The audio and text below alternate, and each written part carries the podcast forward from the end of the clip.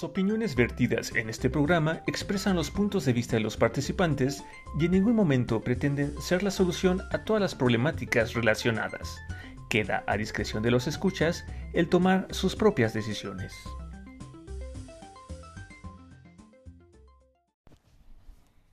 Hola, les damos la bienvenida a una emisión más de Entropy, un espacio donde exploramos y reflexionamos sobre esos elementos psicológicos que nos caracterizan como seres humanos. Hola Iván. Hola Fede, ¿cómo estás hoy? Bien, relajadito creo yo. ¿Cómo le haces para siempre estar relajado, eh? Tienes que platicarnos. Descanso bien, como bien, me hidrato bien, mm, alguna oración por la mañana y de preferencia una por la noche, como para saldar cuentas y dormir a gusto. O sea, que haces como cierres diarios. Limpiando la casa. Muy bien. Ahora ¿Y tú sí cómo que- andas? Bien, estoy ah, pues ya un nuevo jueves, 7 de abril. Este, ahora sí que ah, la vez pasada les contaba que me escapé unos lugares este de me escapé un- unos días de vacaciones y pues ahora sí que ya estoy listo aquí para poder ah, grabar contigo y darle seguimiento a nuestro podcast. Ok. Y dentro de nuestras fechas especiales, Iván, ¿qué tenemos esta vez? Pues fíjate que hoy, que es 7 de abril, ah, descubrimos que se tiene registrado en Paraguay el Día Mundial de la Salud. Ok. Este, fíjate que ese tema de la salud, digo, no sé si yo peco de exagerado, Sí. pero, pero yo tengo la idea de que la salud no solamente es como la salud física, sino que también es la salud psicológica, la salud emocional, este, a nivel también como nutrimental, ¿no? O sea, que de alguna forma la salud no solamente se debiera de resumir a este tema de, ah, bueno, pues hoy no tengo tos, no tengo gripa, estoy sano, sino que debería incluir como todos esos elementos. Ok. Danos un tip para cómo checar o cómo revisas o cómo cuidas tú tu salud emocional. Yo mi salud emocional, este, por ejemplo, no es algo que cuide, Acabas de decir que sí, Iván. No, no es cierto. No, pues de hecho, Solo Eh, un tip, no nos des toda la historia, uno, a ver, venga. pues creo que mientras el contexto lo permite y la situación así lo permite, si siento algo, lo expreso en ese momento. Ok. O sea, claro está que si estoy en el trabajo y me enojo, pues voy a estar un poco, voy a ser prudente. Si por ejemplo en el trabajo tuve una diferencia, este, quizás ahí no voy a sacar mi enojo, pero ese mismo día sí haré algo para ah, quemarlo, ¿no? O sea, quizás llegando a casa haré ejercicio o pasearé con el perro o en camino a casa en el auto gritaré o qué sé yo, ¿no? Hay muchas cosas que puedo hacer, pero no lo dejo, o sea, no lo guardo y lo olvido, sino sí trato de atenderlo ese mismo día. Oportunamente. Ah, muy bien, muy bien. Sí, sí, sí. Oye, Iván, hoy con qué tema vamos a empezar, porque tenemos tema nuevo, Iván. Sí, hay tema nuevo y creo que justamente es un tema que también se puede sumar a la salud, ¿no? Como a nivel psicológico. Ok. Y el tema, ah, queridos escuchas, pues es el tema de la asertividad. ¿Qué es lo primero que habías oído tú de asertividad? Sí, independiente a lo psicológico, así, lo primero que se te ocurre, que te acuerdes, que oíste de la asertividad. Pues es que creo que el concepto lo aprendí en la carrera Ok. y lo primero que, bueno, digamos que lo, lo- lo que yo ubico es que es simplemente saber responder, ¿no? De la mejor manera, de acuerdo al contexto que estamos viviendo. Ok. O sea, el ser asertivo, ¿no? Muy bien. Ante, ante lo que estamos viviendo. Eso es lo que podría decir. ¿Y tú? Yo fíjate que ah, lo, lo oí como dicho hace mucho tiempo que decían, alguien asertivo es alguien que vive bien. Y yo, ¿y eso qué? ¿Eso qué tiene que ver una cosa con la otra? O sea, no, no entendía yo la- cuál era el contexto donde algo llamado asertividad se asociaba con vivir bien. Yo decía, pues ha de ser... ¿Y qué es vivir bien, no? O sea, Sí. vivir con mucho dinero, es vivir este rodeado de muchos perros, de muchos hijos. O los gatos, ya ves que últimamente está de moda el término de la señora de los gatos, ¿no? sí, era como que no encontraba yo el contexto. Obviamente, ya leyendo un poco y entendiendo, que de hecho, fíjate, tengo una anécdota de asertividad. Ok. Me acuerdo que estábamos en la facultad y había un torneo de fútbol. Y entonces los del grupo hicieron su propio equipo. Y hasta los que no jugábamos fútbol y no jugábamos en ese equipo, quisimos participar yendo a apoyar a nuestro equipo que estaba en semifinales. Y entonces, sin querer, pues el partido se extendió un poco más y nos quedamos más tiempo. Llegamos corriendo con la maestra que nos iba a dar precisamente el tema de asertividad. Y entonces a, todo el grupito que estábamos allá afuera, que fuimos a apoyar, que éramos la mayoría, nos hizo, sí, sí van a poder pasar, pero díganlo asertivamente. Y todos, ¿cómo que decir asertivamente? Si hagan el ejercicio, digan lo que tienen que decir, que consideren adecuado, que yo pueda considerar apropiado y van a pasar. Y bueno, me acuerdo que desfilaron así de, oiga maestra, hoy hubo un quién sabe qué, y así se echó un speech, todo un choro, un rollo así. Y así, ajá. ¿Y en qué momento pidió pasar? Pues no, gracias, bye. El que sigue. Y así fueron rotando varios, ¿no? Y los que estábamos afuera, pues nos reíamos y nos divertíamos porque veíamos algo tan sencillo y tan lógico pues la maestra nos los bateaba y van así de, no, no, no, no, ustedes no piden permiso. Ah, bueno, ustedes piden permiso, pero pues a mí qué, o sea, no, no justificaron, y así. ¿Y cuando pasaste tú? Y cuando pasé yo, toqué el cielo. Porque pues yo era como el décimo el que completaba la docena y yo ya había visto dónde les habían puesto tache y dónde les habían puesto palomita. Y entonces hice como un rompecabezas Iván y ya le dije, ah, bueno, pues explico esto sin disculparme eh, cuestiono o no cuestiono yo solito esto, pero no se lo expongo. Le digo por qué sí es conveniente que nos deje participar en la clase y que es importante mi equipo de fútbol porque hay, un, hay lazos de amistad y fraternidad. Y queremos pasar a la clase. Y pasamos. ¡Eh! ¿Viste?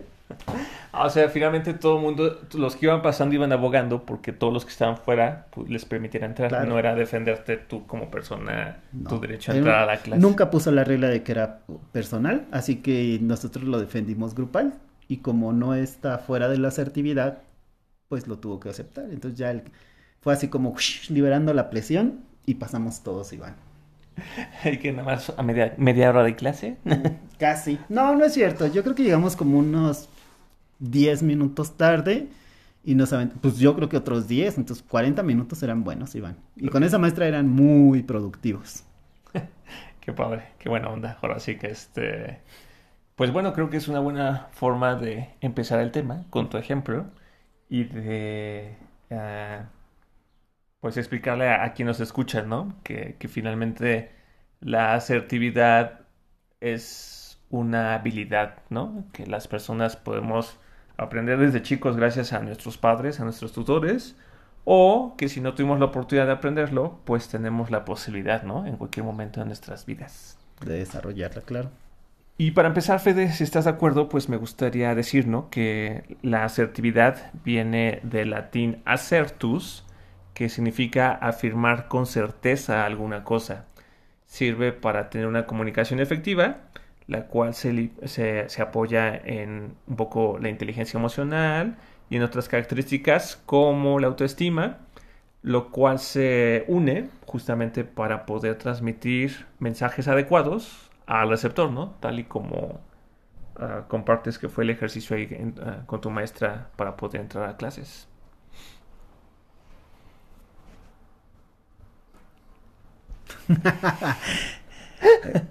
Fíjate que una de las características como rasgo de personalidad es que ser asertivo no necesariamente es decir siempre algo. Por eso yo fue mi silencio. También ser asertivo es a veces decidir conscientemente no decir nada. Normalmente dicen... Verbalmente. Es una elección consciente de no decir nada. No, para decirte no decir nada verbalmente es porque aunque tú no digas nada, pero si estás presente con tu comunicación verbal, ya estás diciendo todo. Mi comunicación verbal puede decir que no me voy a comunicar. Y mientras sea un ejercicio asertivo, es decir, que en ese momento conscientemente uno decida no comunicar, esa puede ser también una decisión asertiva de cómo comunicar. Porque muchas veces consideran que ser asertivo, primero que es, un, que es una característica de una persona y está fuera de los rasgos de personalidad. es, una conducta, es una habilidad que uno va ejerciendo, va aprendiendo, va desarrollando y va perfeccionando seguramente. Pero no es de que si alguien no lo trae de nacimiento, no lo puede desarrollar. Amigos, sí lo podemos desarrollar, sí lo podemos aprender y lo podemos ir mejorando. Sí, de hecho, el término FD descubrí que pues nace en 1940 con un psicólogo llamado Andrew Salter, quien describió en su momento lo que era una conducta asertiva y desde entonces hasta 1950 fue estudiado como una habilidad social que requería cierto entrenamiento. Entonces realmente, como bien dices, no es una habilidad innata con la cual nacemos, sino es una habilidad que a lo largo de nuestro, de nuestro camino, de nuestra vida, podemos aprender. Sí, puede ser como manejar, puede ser como tomar un micrófono y, mejorar nuestra adicción.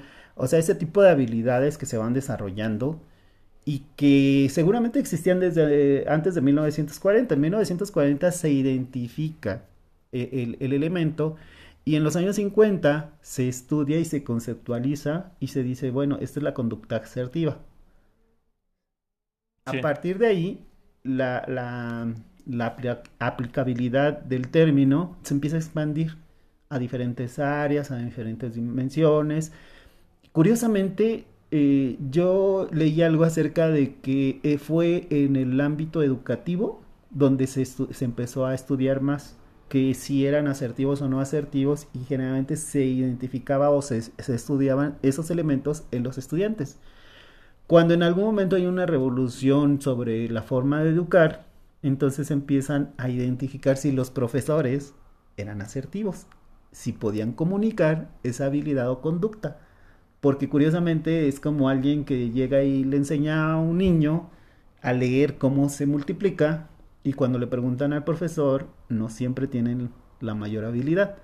Entonces el término de asertividad se empezó a identificar que pasaba algo similar podían estar enseñando el término del concepto, pero quien lo estaba aplicando o enseñando no lo tenía desarrollado, Iván. Y eso a mí me causó mucha curiosidad. Dije, bueno, es como enseñarte a hacer pasteles sin que nunca hayas horneado uno, ¿no? O sea que empezó a meterse mucho en el tema de la ah, educación porque enseñábamos lo que era asertividad, pero uno no era asertivo. Exactamente. pero entonces, Fede, eso me lleva a lo siguiente, porque si nosotros empezamos aquí a hablar de la asertividad, ¿Podríamos decir que somos nosotros asertivos? Mm, pues mira, yo creo que en la práctica y en la experiencia, por eso les decía que era como conducir. Alguien te da un manual y lo lees y eso no te dice que ya sepas conducir. Sí. Necesitas ejercitarlo, necesitas practicarlo. Y conforme vas desarrollando la habilidad, en algún momento alguien te va a decir, oye, ya sabes manejar. Y yo te diría, pues sí sabe manejar, aunque no tiene todavía, todavía la pericia de, alguien que pueda andar en, no sé, en, carretera. Exacto, ¿no? Yo creo que así es la asertividad. Hoy podemos estar diciéndole a alguien lo que es asertivo. Y seguramente alguien dentro de nuestros escuchas, pues va a debutar con, con este conocimiento en el campo de la asertividad si yo me dices que si yo ya estoy en mi máximo de las habilidades y posibilidades de ser asertivo, yo creo que no. Tengo fe en que puedo ser mejor. Ok, ok. Y yo, escuchas, diría que yo sigo en el camino, ¿no? de hecho, por mi misma forma, este, luego de ser, quizás es en los contextos donde encuentro más dificultad de ser asertivo es cuando hay algo que quiero y las cosas no se están dando como lo veo, entonces es cuando más me cuesta, ¿no? De repente ser asertivo. Pero, Fede, si estás de acuerdo, para ser asertivos con quien nos escuchan, quizás podríamos dar como algunas más, algunas definiciones para que terminan de... Algunos conceptos. Venga, tú dices uno, yo digo uno, y a ver quién es más asertivo. de entenderlo. Va, muy bien. Este, pues mira, yo encontré que ah, en 1977 un investigador llamado Volpe decía que la asertividad es la expresión adecuada dirigida hacia otras personas de cualquier emoción que no sea una respuesta de ansiedad. Ok, primero te voy a decir que eres un tramposo porque Wolpe se considera el padre de la asertividad. Pero bueno, pues voy a tener que dar por aceptada tu concepto de Wolpe. Fíjate que hay otro hay otra forma también de definir el término de asertividad que dice que la confianza puesta en nuestra propia persona, en nuestras opiniones, en nuestros derechos y en nuestras reclamaciones, eso es ser asertivo. Y avanzar en la asertividad se identifica con la firmeza que emana de la propia personalidad. Es una autoafirmación personal. Ok, o sea que finalmente es, tiene que ver un, tema con la autopercepción, con la autoestima y con nuestra capacidad de desenvolvernos al día a día, ¿no? En las diferentes experiencias que, tenemos. Ah, quizás un poco complementando esto que nos compartes, Patricia Jakubowski y Arthur J. Lange decían que ser asertivo es saber hacer valer los derechos expresando lo que uno cree, lo que uno siente y lo que uno quiere, de forma directa y honesta, de manera apropiada, que se respeten los derechos de la otra persona. O sea, sin ser, este, sin transgredir, ¿no? A la otra persona. Ok. ¿Esa te convence a ti? Pues digamos que sí, o sea, como que por lo que leí e investigué, o sea, la asertividad es un concepto que cada investigador o cada corriente ha, ha tratado de definir y lo que creo que lo importante que nos podríamos quedar para los escuchas sería decirles, ¿no? Que la asertividad es esa habilidad que podemos aprender en algún momento en nuestras vidas, que nos va a permitir comunicarnos de forma efectiva con cualquier persona en cualquier contexto, haciendo dos cosas. Por una parte, comunicando lo que uno quiere, ¿no? Compartiendo, ya sea algo emocional, algo personal, un problema, lo que sea, y al mismo tiempo respetando o sin, sin transgredir a la otra parte, ¿no? Ok. No sé, ¿qué opinas? Sí, me late. Fíjate que ahí hay, hay algo que, se me hizo una definición más moderna de Rizzo en el 2002, que no fue ayer, pero él nos dice que se refiere concretamente a los indicadores expresivos verbales y no verbales de la asertividad. Explica que mirar los ojos, eh, el, volumen de la voz, la modulación y la entonación de la voz, así como la fluidez verbal, la postura, los gestos y el contenido verbal del mensaje en ese orden, así es como se puede identificar eh, de manera general la asertividad en una comunicación. O sea que él, retoma muchos elementos de la comunicación, ¿no? Tanto no verbal como de la comunicación verbal. Digo, entonces, digo, aterrizando un poco más finalmente la asertividad tiene lugar al comunicarnos. Exacto. O sea, en, el proceso de comunicación es donde se identifica la habilidad o el grado de habilidad de ser asertivo de una persona. Oh, muy bien. Digo, yo desde mi perspectiva, para mí tú sí eres alguien muy asertivo, ¿no? O sea, de hecho, de hecho a veces, muchas veces ya sabes, ¿no? He recurrido a ti como para plantear ciertas situaciones y tú ya me, dices, ¿no? Pues recuerda esto, compártelo aquí o parte desde aquí, ¿no? Porque sí, para mí tú, tú si eres alguien muy asertivo, yo todavía estoy en el camino, pero lo interesante es eso, ¿no? O sea, la asertividad va a tener lugar cuando nosotros estamos comunicándonos. Exactamente. Y, y bueno, y, lo, y, creo que la siguiente pregunta, Fede, sería, bueno, ¿y para qué me serviría, no? O sea, ¿cuál es, o sea, yo qué gano al aprender a ser más asertivo. O sea, ¿de qué me sirve, no? Ok. Si, si yo, por ejemplo, yo estoy en una posición de poder, ¿no? Donde voy a, no sé, tengo varias personas bajo mi mando, pues yo ya estoy arriba, ¿no? O sea, ¿de qué me sirve ser asertivo o no asertivo si finalmente la gente que tengo que dirigir tiene que hacer las cosas, se los comunique como se los comunique? Ok. Pues mira, pensando en el ejercicio del jefe, yo creo que el jefe puede beneficiarse de los elementos y conocimientos de sus empleados si permite o se abre a una comunicación asertiva, porque precisamente tiene que ver con elementos y conocimiento que en el, en el proceso de comunicación y en, el intercambio de conocimiento construyen una opción o una realidad más real y más productiva hablando de trabajo.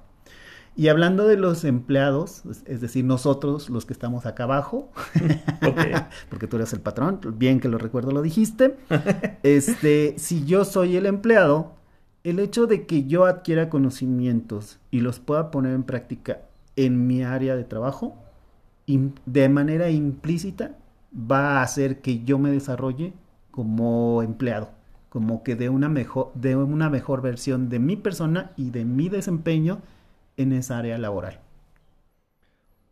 Además de que va a evitar la frustración y otros sentimientos que no son precisamente positivos.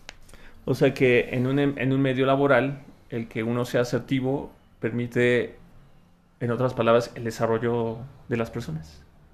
En todas las palabras. Y, y, reducir esas, este, como dices, ¿no? Como sentimientos de este, no sé, falta de valoración o de este enojo como dentro de las actividades diarias? Sí, fíjate que dentro de una de las áreas de recursos humanos en diferentes compañías hay algo que se llama rehabilitación laboral, que es precisamente el ejercicio puro a diferentes niveles y en diferentes estratos de procesos asertivos, donde los empleados se sienten valorados y pueden comunicar sus conocimientos y sus opiniones sus verdades o, no sé cómo decirle su realidad a otras personas, ¿no? Y una vez que, se sienten escuchados, pues se potencializa el desempeño de, los empleados, ¿no?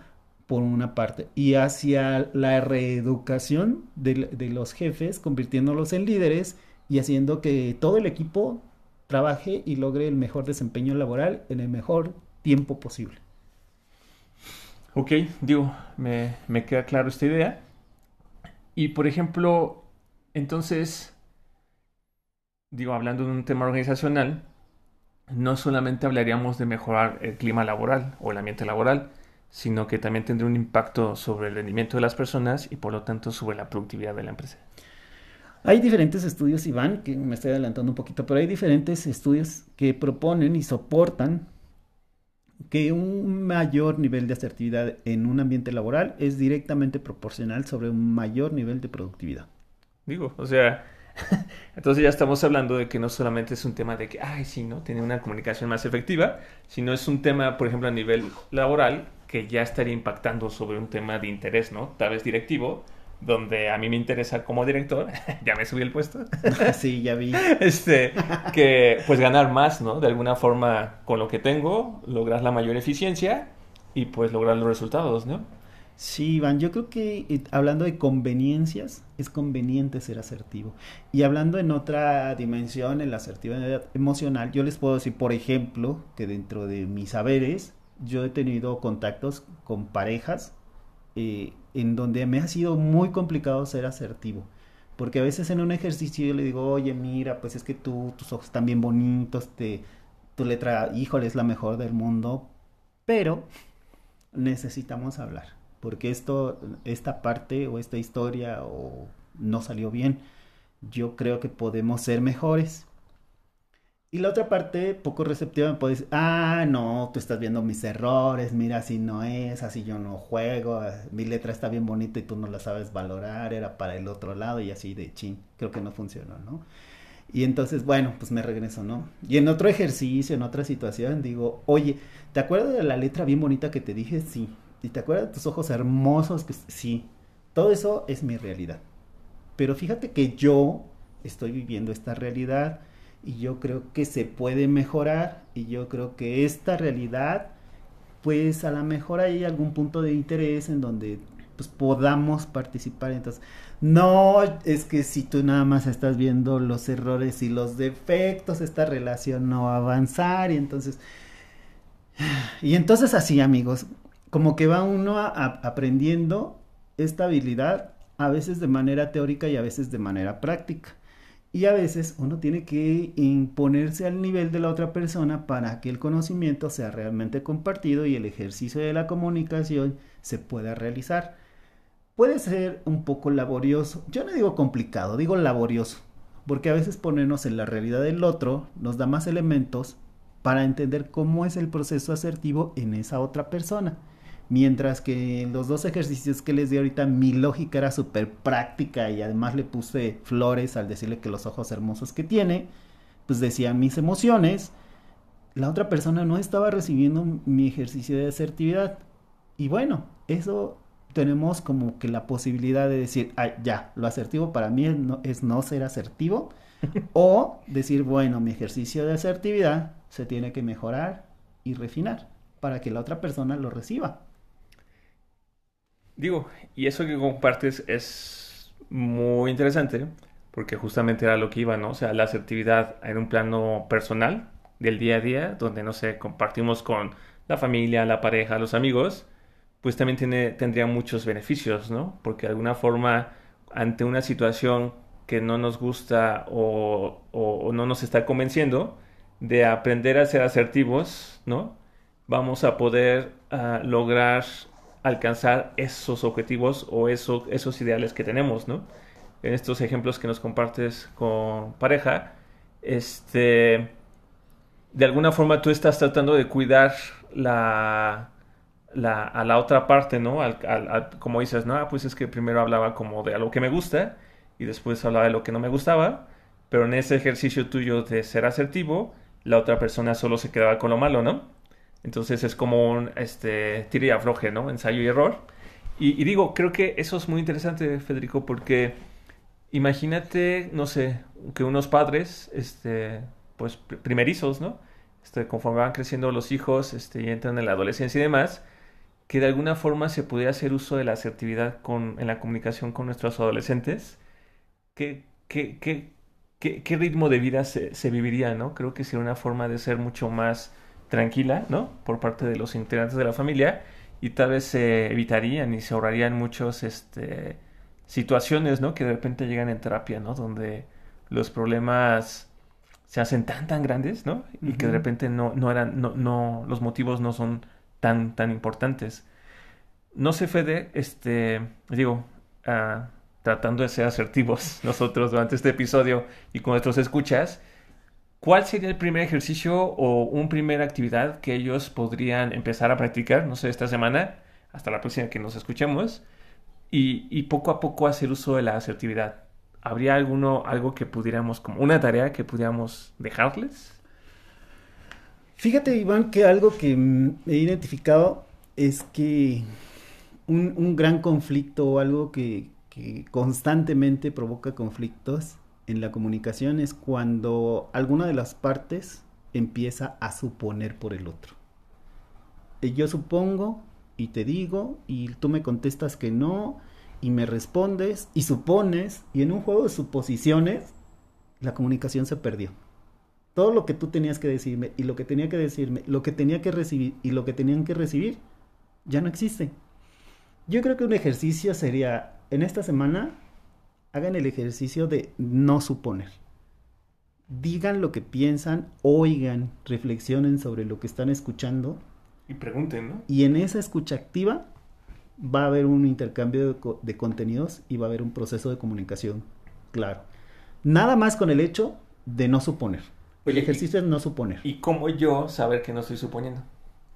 Pon tú que sí, te voy a hacer caso, voy a, voy a entrarle con mi pareja, no sé que tengo un problema, y voy a hacer el ejercicio de no suponer, ¿no? ¿Cómo yo voy a saber que no estoy suponiendo? Ok, en la escucha activa, el otro elemento es precisamente, yo oigo lo que tú me dices, lo pienso, lo medito, lo reflexiono, todo puede ser súper rapidísimo y decirte, oye, me dijiste que pusiera el punto A en el punto B, es decir, lo que tú me dijiste, yo te lo voy a preguntar.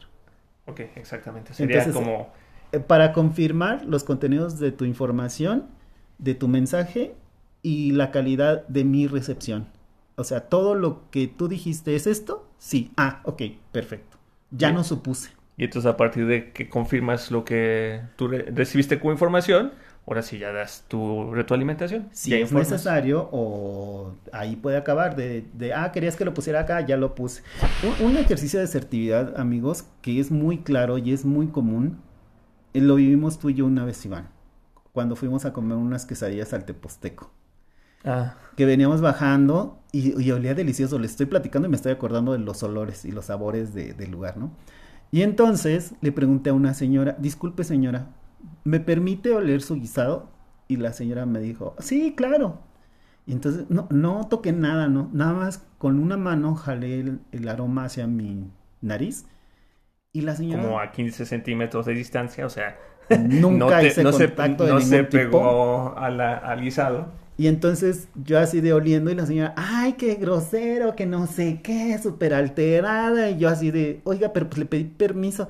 No, que eso no se hace, es de mala educación. Y yo, ay, muchas gracias.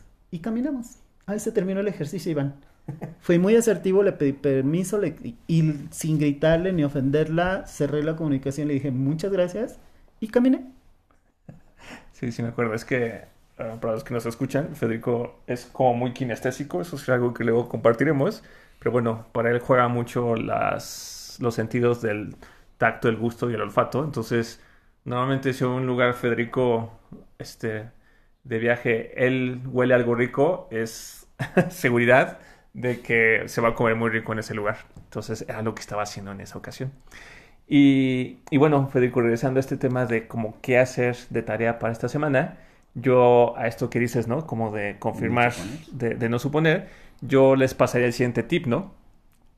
Cuando nosotros estamos como argumentando, o sea, diciendo nuestras ideas o por qué sí o por qué no, o por qué yo tengo razón y la otra persona no, hacemos uso muchas veces de tres palabras en el español. Estos, bueno, también aplican a otros idiomas, pero ahorita es español, que es la palabra pero, sin embargo, y la preposición y, ¿no? Entonces, por ejemplo, es, este, yo quiero ir por un pan, pero de este lugar, ¿no? Entonces es, yo quiero ir pan, pero de este lugar. Hablo del pan, ¿no? Que es mi adicción.